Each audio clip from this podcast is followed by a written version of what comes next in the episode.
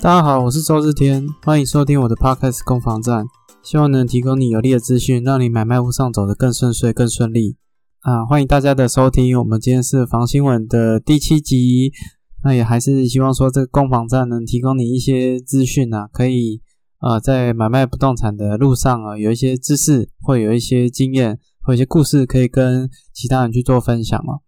今天一样会跟大家分享三则不动产最近的一个有趣的新闻，那也希望给大家一些不一样。房地产其实可以蛮蛮有趣的啦，其实很多光怪陆离的事情啊，或者是一些很贴近民生的事情，都跟房地产相关。那也希望这样的的新闻的分享，可以让让这些资讯啊离你更近啊，更更有一个话题哦，可以跟大家做讨论了。那第一则要分享的是一千万的房子卖七百万，主委有故事两房，询问电话接不完。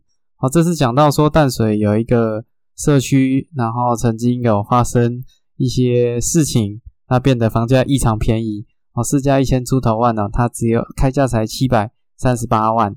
那这个又涉及到说凶宅的一些定义啊，不小心讲出来是凶宅的问题啊。啊，真的是很便宜的房子，基本上都是多多少少都有些问题呀。哦，所以他这个这一篇有讲到说一些凶宅的部分啊，也跟各位分享实物上面哦，凶宅会有什么样的影响？那怎么样去定义啊？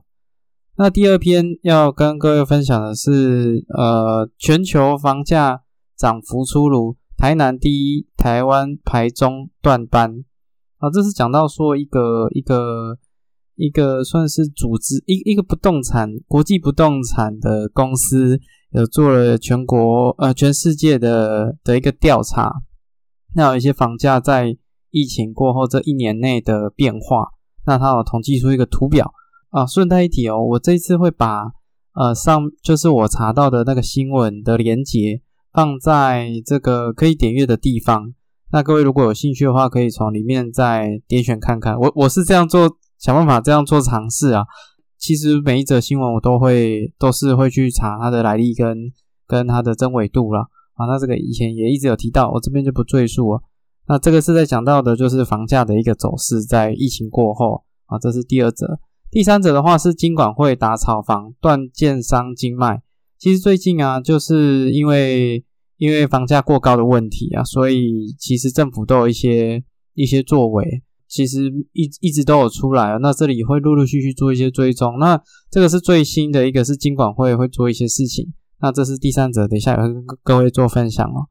好，废话不多说，我们先讲到第一则淡水的这个这个新闻啊，它连社区名都标出来，它叫红国维格，在二零零六年到二零零八年之间，曾有住户烧炭轻生跳楼，从此变成凶宅社区哦。那他是讲到防撞人员刊登两周就接到十到二十组的咨询电话，是讲到这个也没有因为这个事情阻断买买的买气呀。那其实还是有阻断啊，因为正常来讲的话，一个好的好的标的或好的不动产，其实当天开卖就会当天成交啊。这近期大部分都有这种状况，所以他两个礼拜老实讲，并就就是火热，但是没有到超超级可卖，应该是这样讲。那其实凶宅啊，在呃政府机关内政部啊，在二零零八年，它其实是有定义的。它有它有三个很主要的定义。第一个是说卖方持有期间，那第二个是指说发生凶杀或自杀的事情。第三是限于说这个房子的专有部分。那这个是内政部的一个一个定义啊。所以这会有提到说有人做这种洗凶宅的事情。什么叫洗凶宅？把凶宅洗白哦，不是说只是请道士去做法，或者是驱魔之类的哦，是说他如果今天只要转手了哦，他只要转手了，下一手的屋主就没有。假设是前一手的屋主发生这个这个事情哦，是变成凶宅，他转手了就变成。这个凶宅发生的时间点，并不是下一个买方持有期间所发生的，这就是所谓的把凶宅洗白啊。那这其实内政部的这个规定，我认为是蛮严苛的，因为实物上面啊，如果你知道说楼下有人离开或楼上有人离开，以我自己本身的从业人员经验，这个客人都会很想知道了，而且都其实都会蛮介意的。那在银行的估估价上面的话，它基本上采的是内政部的这个这个版本，但是实物上观感啊，大家范围还是比较广的啦。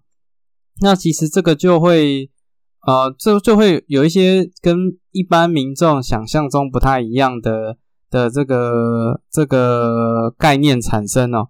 比如说，他在里面自然离开算不算凶宅？哦，根据内政部的定义，这个自然离开不算是凶宅哦。如果他是呃老死、病死，哈，这些自然离开的并不算是凶宅，因为它不是凶杀或自杀。那像食物上面有发生那种呃，因为冬天比较冷嘛，那热水器如果又没有安装好，那使用习惯不太好，通风也没有去兼顾的话，有发生一氧化碳中毒的这种社会新闻事件，这样算不算凶宅？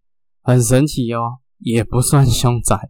啊，还是那个原则，就是因为他不是自杀，也不是他杀，他并没有刻意要让自己 自己离开这个人世间哦。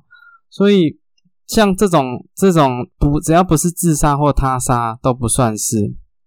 那这就涉及到说，呃，它的另外一个定义有所谓的专有部分。那如果我从十楼跳到中庭离开的话，那这样那是是中庭算凶宅吗？还是十楼算凶宅？那法院上面的见解啊，他会。根据你的沉尸地跟你的发生地哦，都算是都算是这个凶宅的范围。所以如果假设从十楼跳下去，那十楼也会是凶宅，因为它是发生地。那如果他在二楼跳到二楼的露台离开，那二楼也会变凶宅，因为它是沉尸地哦。所以这个地点的部分也会涉及到这个这个这个凶宅的认定啊。那第三就是刚刚有讲到的这个买卖方持有期间呐，所以如果屋主转了好几手，其实他在法院上面的见解哦，会相对来讲比较宽松，他就没有揭露的义务了。所以如果有什么三十二十五年前哦，这个前四手屋主有一个租客在里面哦自杀，这个其实在法院上面的见解上面，他并没有揭露的义务了。所以其实这个在。在法院的认定，我认为凶宅的这个判定啊，是相对来讲比较严谨的。那其实是我我认为也合理啊，因为因为毕竟如果是呃你你不是住像有一些会很介意什么对门啊、楼下啦、楼上啦，可是说真的，它并没有发生在你生活的区域，所以我觉得法院的见解有它的合理性在啊。那只是在观感上面哦，大家还是会心里觉得就是毛毛的。哦，甚至有一些很尴尬，哦这个是在走，就是一楼的走道哦，就是从楼上这个跳下来，变空中飞人这样跳下来，然后再走道离开的。那其实这个对于说买的人，我觉得观感上面其实压力也都会是蛮都都会心里都会有一些影响啊。那所以实物上面呢，如果屋主知情啊，没有去说。呃，如如果屋主是知道的哦，但是没有去说，那其实，在法院上面哦是不被保护的。所以在房价上面啊，如果知情不讲，不论说是在签委托书里面的物况查检，或者是后面实务上的判决，其实都会有价金价金下修的这个这个状况产生哦。那呃，依情节跟状况，六到八折不等啊。那这边也提供各位一个。一个可以查凶宅的网站，那我个人认为还还算清楚，它是台湾凶宅网。这个有一些，它会依区域去去分哦，而且它也确定说要有新闻的才会在在上面哦，所以写在上面的都是有出处的哦，所以我觉得它还不错。那只是实物上面有很多啊，都是呃人家说听人家讲听说哦，这种其实在实物上面蛮麻烦的。我曾经就是有谈过一个标的哦，那为了确认里面是不是有发生这个事情，因为买方很介意，那甚至问了我就是警察的朋友，那警察的朋友是说这个事情他们不，他们没办法去查了，他们可以查提供给他的身份证证字号或人名，但是他没办法有一个地址去查说这一户有没有发生非自然身故，因为这不是他们的管辖范围，他们管人不管不管房地产啊，他们管的是人，不是房地产。所以在警察那边要查到，其实也蛮困难的。那我后来想了一下，其实也可以理解，因为你说真的，呃，假设救护车到了贵社区，然后把一个人搬出来，那你说知道他走了，还是他离开了，还是他在医院离开？那这样有时候你们就算在现场，你也都不是很确定啊。那更何况是听人家说。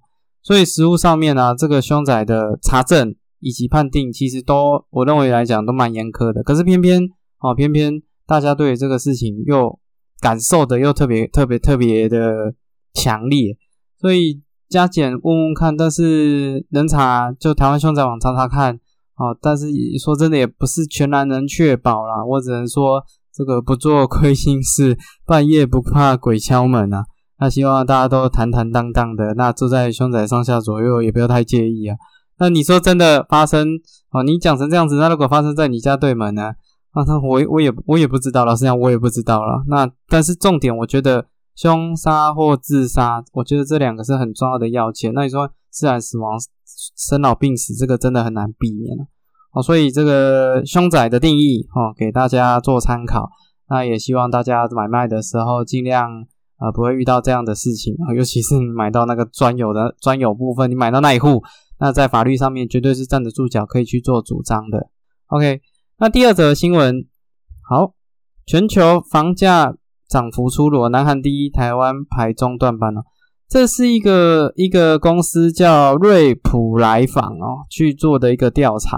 那他有这个呃统计了到五十六名哦，他他他应该呃，因为这个经济日报他没有把，应该是全部没有列出来了。那我看到的数据是只有列到五十六名，那只是这个新闻有点。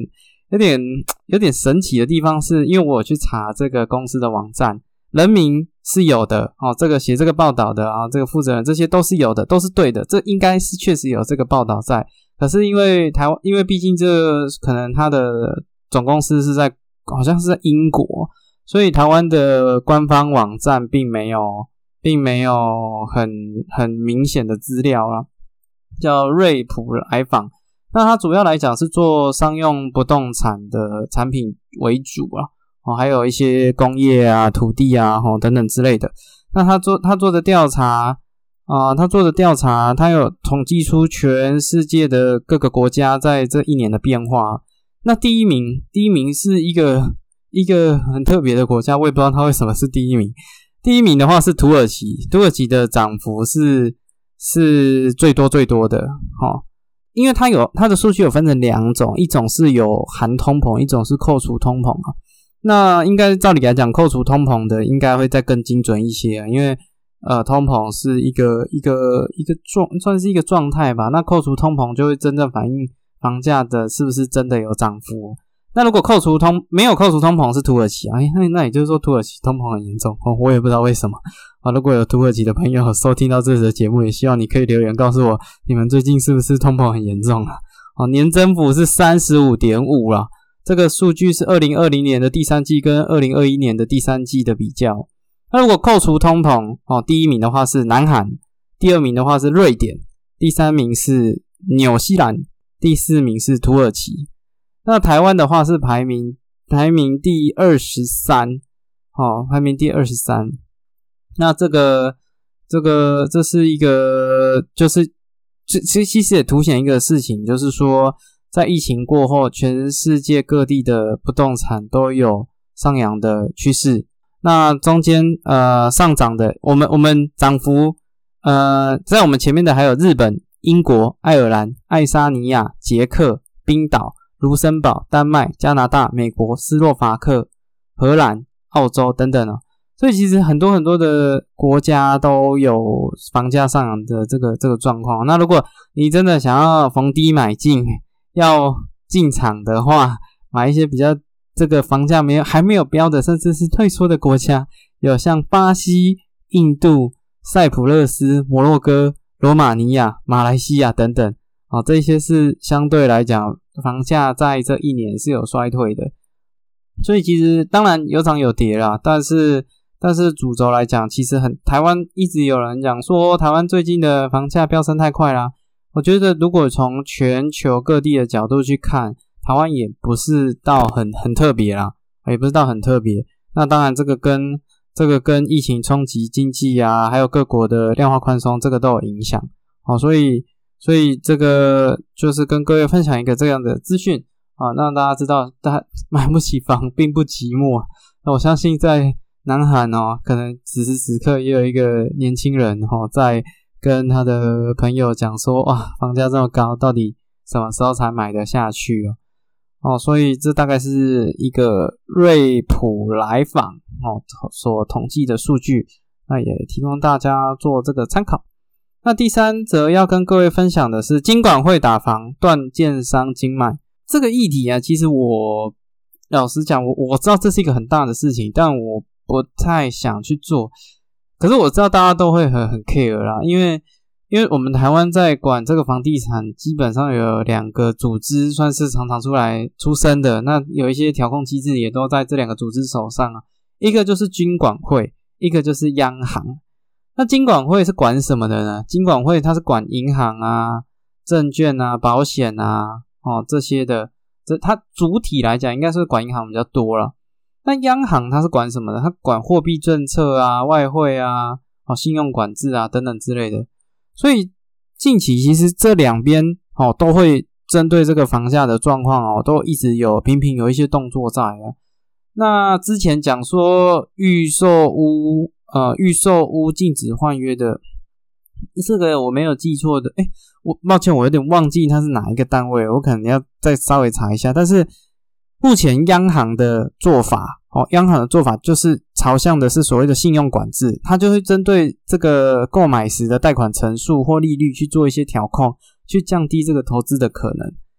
那至于说金管会，它则是主轴会在银行的放款，那放款的对象当然他就是会去抽建商的银根呐，因为建商很多其实在资金上面呢都是银行所提供的哦，所以他如果从那边去管控的话，就可以让。这些建商啊，基于说呃资金的压力，让他的建案开发速度会比较会比较快速，不然都会有很多囤房的问囤囤地的问题啊，哦囤地的问题产生。可是这个还那还还有各地在最近在研讨的这个囤房税啊，可是我我对于这件事情来说，我是认为比较悲观一些，因为因为其实最简单的来讲，囤房税这个事情啊。一定一定，我相信一定会有了哦，一定会有。只是说，各位试着想象一下，假设你家有停车位，那你有三个停车位，然后然后，但是你只有一台车，那你当然就是其他两个车位你也不见得会空着嘛。大部分的可能性，即便说是低租，也把它租出去，做出一个租租金的收益哦。那现在政府开始跟你讲说，哦，你这个。车位如果持有超过一个的话，我要加加收一个一趴哦，一点五趴的税金啊。那如果车位假设是呃一一一百万好了，那就加收一一趴就是一万的啊，加收一万的税金。那对于说一个持有这个车位的人啊，我觉得他会有非常非常高的可能性，就是转 转嫁给。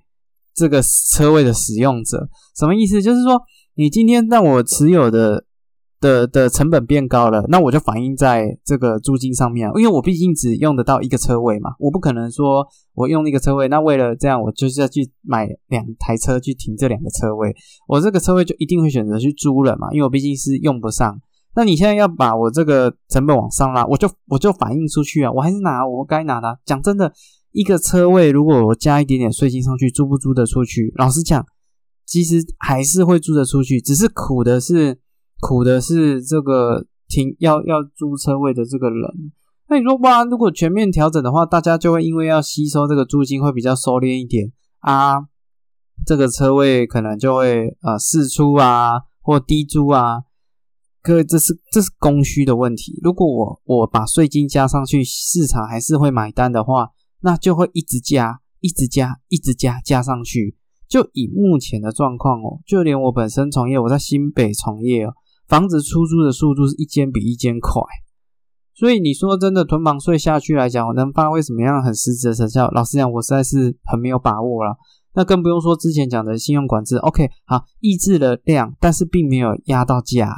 那现在金管会讲说要断建商经脉。这个新闻在我这十来年的从业也听了无数次，我是我也很少听到真的真的被打到不要不要的。所以你说银行是不是真的会放款？上面很收敛，我相信这个风头上他们会，可是你说我的放款给建商的额度变小了，就可以抑制建商新建案的开价吗？这这其实是有困难的。我我今天往上开，就是市场有人会买单，那建商怎么可能会往下开呢？哦，除非说他今天针对于说这个高额的价差、高额的这个利润，哦，去课重税，哦，然后而且这个重税，像房地合一税本身，我认为其实就就就我觉得还不错啦。老实讲，我觉得还不错，因为它税重到说令人愿意思考看看到底是不是要这样做啊。可是你说囤房税啦、断金流啦、信用管制啊，而且这会又涉及到说最怕就是打到真正需要买房的自住客，所以这个在。调控上面，我觉得难度非常非常的高了。那但是不管怎么样，我真的还是真心希望，不论说是央行或金管会或内政部，可以针对这个房价的的的事情啊，去做一些合理的合理的调控啊。毕竟这个太多虚的在都是灌水进去的，其实对于整体发展也不是什么好事啊。哦，这大概是我这这一周的三者的房地产新闻的分享。那也希望说，呃，这样。也对你的买屋买卖屋可以多一些资讯啊，也有助于你的判断啊。